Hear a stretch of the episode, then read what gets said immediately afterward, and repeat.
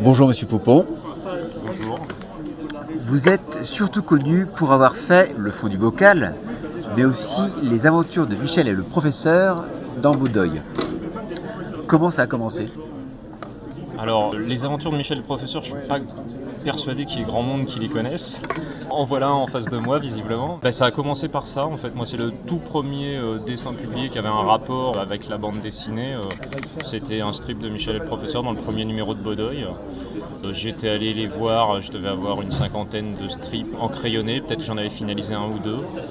Et puis voilà, sur les 50, ils se sont dit qu'il y avait de quoi voir venir, et puis ça leur plaisait, et puis voilà, ça a commencé comme ça. Donc moi j'étais très content d'avoir des strips euh, publiés euh, dans un journal qui quand même avait une certaine visibilité, quoi. surtout à l'époque où il y avait quasiment plus de journaux de bande dessinée.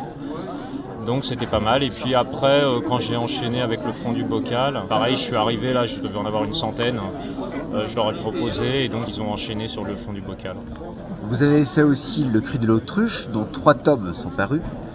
Ici, on a quand même l'impression que par rapport à Michel et le professeur, ou au fond des vocales, il y a un fil rouge.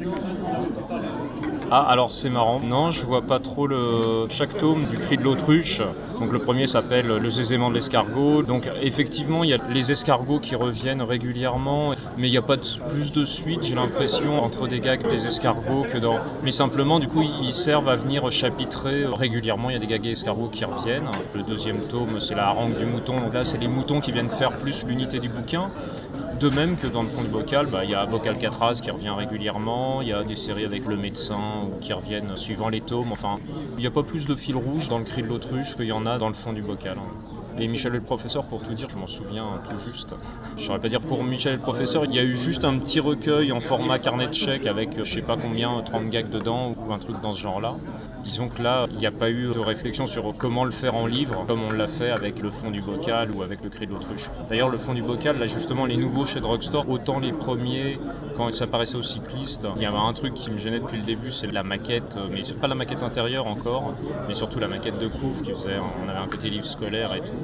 Et là, on a vachement retravaillé sur la maquette à la fois de couvre et intérieur, et je trouve que à la fois par le format et tout, les bouquins sont vachement plus agréables. Puis en plus, du coup, à l'occasion de la ressortie, j'ai redessiné quasiment les deux premiers tomes chez Drugstore, qui sont l'équivalent des trois premiers aux cyclistes, parce que maintenant, il y a un tome et demi par tome dans la nouvelle édition Drugstore. Pour être clair, c'est que le tome 1 et 2 chez Drugstore, c'est l'équivalent du tome 1, 2, 3 aux cyclistes. Avec ces animaux, est-ce qu'on peut dire que vous faites la suite des fables de La Fontaine? Alors si je répondais oui comme ça, là, oui, bien sûr, évidemment. Je pense que j'aimerais pas me réécouter après. Je me dirais qui est ce gros con? Ou en tout cas, c'est sûr que de toute façon, quand on fait des gags avec des animaux, il y a peut-être quelques gags qui sont, on va dire, purement animaliers. En gros, de toute façon, euh, c'est évidemment un, moyen de faire passer des comportements humains. C'est pour ça que c'est drôle. Le fond du bocal, c'est drôle parce que c'est un monde en miniature. Leur bocal est rond, ça peut rappeler la planète, machin. Et évidemment, c'est leur comportement c'est tout ce qu'il y a d'humain dans leur comportement qui souvent fait rire et voilà, ça, permet un décalage immédiat qui permet aussi des fois d'être beaucoup plus dans le dernier tome du fond du bocal qui pour le coup est une nouveauté le tome 5 il y a des gags très durs, très noirs avec le médecin qui annonce des résultats d'analyse, enfin le médecin poisson donc carangolin.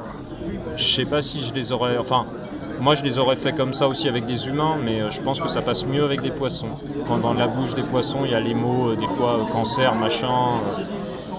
Oui, je pense que ça passe un peu plus facilement avec les poissons. Peut-être qu'il y a des gens de toute façon qui vont trouver ça, c'est de l'humour noir, donc il y a des gens qui accrochent pas l'humour noir.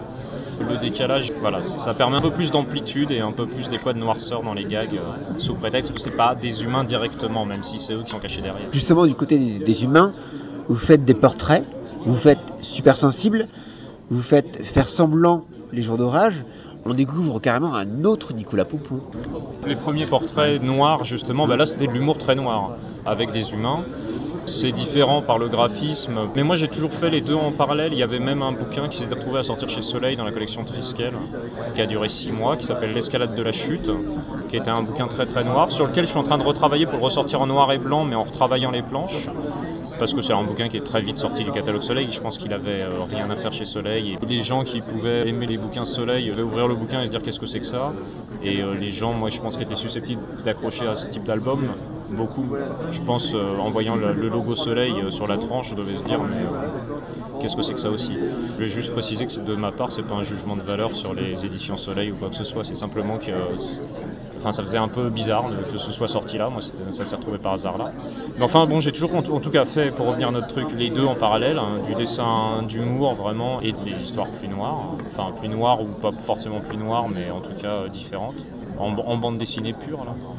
Et moi, c'est ça que j'aime bien, mais forcément, graphiquement, on peut pas traiter les deux pareils. Donc, comme j'arrive à peu près à adapter mon dessin, je le fais, je le fais. Mais là, là, je bosse sur des scénarios, notamment. Enfin, c'est même plus que je bosse dessus, c'est que j'ai des scénarios pour lesquels j'ai pas eu le temps de démarcher parce que parce que j'ai eu une année très chargée là.